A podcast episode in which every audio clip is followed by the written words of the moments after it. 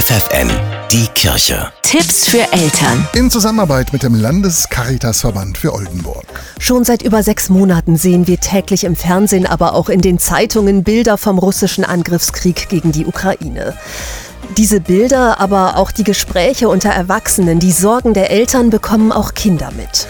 Wie sollten Eltern damit umgehen? Das fragen wir heute Morgen Norbert Thien. Er leitet die Caritas Erziehungsberatung in Kloppenburg.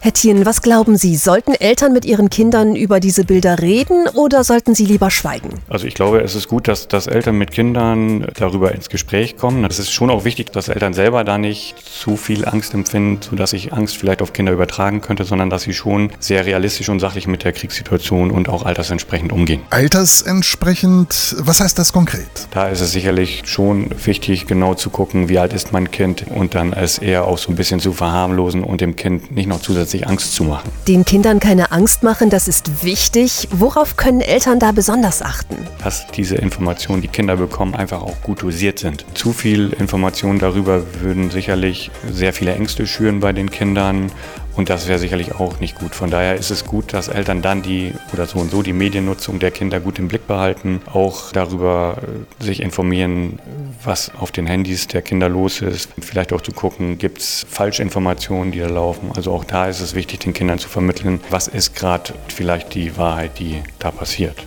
Haben Sie noch einen Tipp, welche Medien für Kinder bei diesem Thema hilfreich sind? Naja, es gibt ja ne, dieses äh, Nachrichtenmagazin Logo im Fernsehen, das sicherlich da altersentsprechend äh, Informationen für die Kinder bereithält. Das Internet ABC, wo Kinder sich zum Krieg informieren können. Und ich glaube, das ist auch gut, dass, dass Eltern vielleicht das auch zusammen mit ihren Kindern machen, um einfach auch mitzukriegen, was sind altersgerechte Informationen für, für meine Kinder und was nicht. Eltern sollten mit ihren Kindern über den Ukraine-Krieg sprechen, das sagt Norbert Thien, Leiter der Caritas Erziehungsberatung in Kloppenburg. FFN, die Kirche. Tipps für Eltern.